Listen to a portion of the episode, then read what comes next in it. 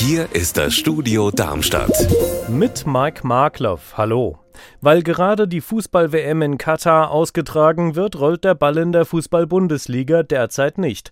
Im Waldstadion in Frankfurt ist trotzdem jede Menge los. Da wird nämlich gebaut. Die Arena wird auf insgesamt 60.000 Plätze ausgebaut. 10 Millionen Euro sollte das kosten, aber es wird teurer. HR4-Reporter Tobias Lübben. Wie teuer wird es denn?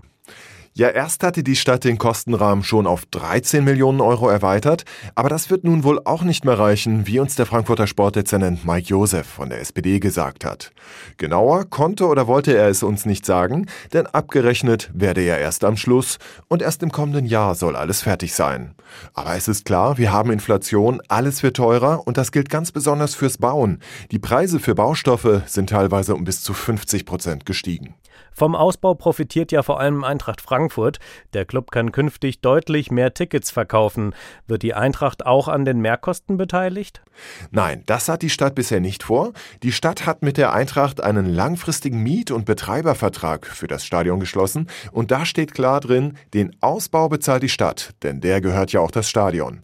Allerdings steht auch im Vertrag, dass bei einer außerordentlichen Inflation die Miete erhöht werden kann. Wir haben jetzt eine Inflationsrate von rund 10 Prozent. Ist das eine außerordentliche Inflation? Das will Sportdezernent Josef jetzt klären, unter anderem im Gespräch mit der Eintracht. Im Prozess um die vergifteten Lebensmittel an der TU Darmstadt hat die Beschuldigte immer noch nicht ausgesagt. Aber ein Psychologe, mit dem sie vertraut zu sein scheint, hat heute mit ihr gesprochen. Petra Demand hat für uns den Prozess beobachtet. Konnte der Psychologe denn etwas aus dem Gespräch berichten?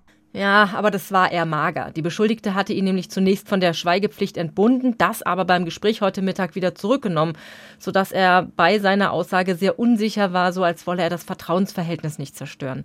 Immerhin scheint die 33-Jährige es inzwischen für möglich zu halten, dass die Stimmen in ihrem Kopf nicht von Überwachungseinrichtungen kommen, sondern dass es dafür möglicherweise andere Gründe gibt. Zur Tat selbst soll sie nur gesagt haben, sie habe damit nichts zu tun. Unser Wetter in Rhein-Main und Südhessen. Grau in Grau geht der Tag zu Ende. Hier und da kann es Regen geben, bei Werten um 8 Grad in Gernsheim am Rhein.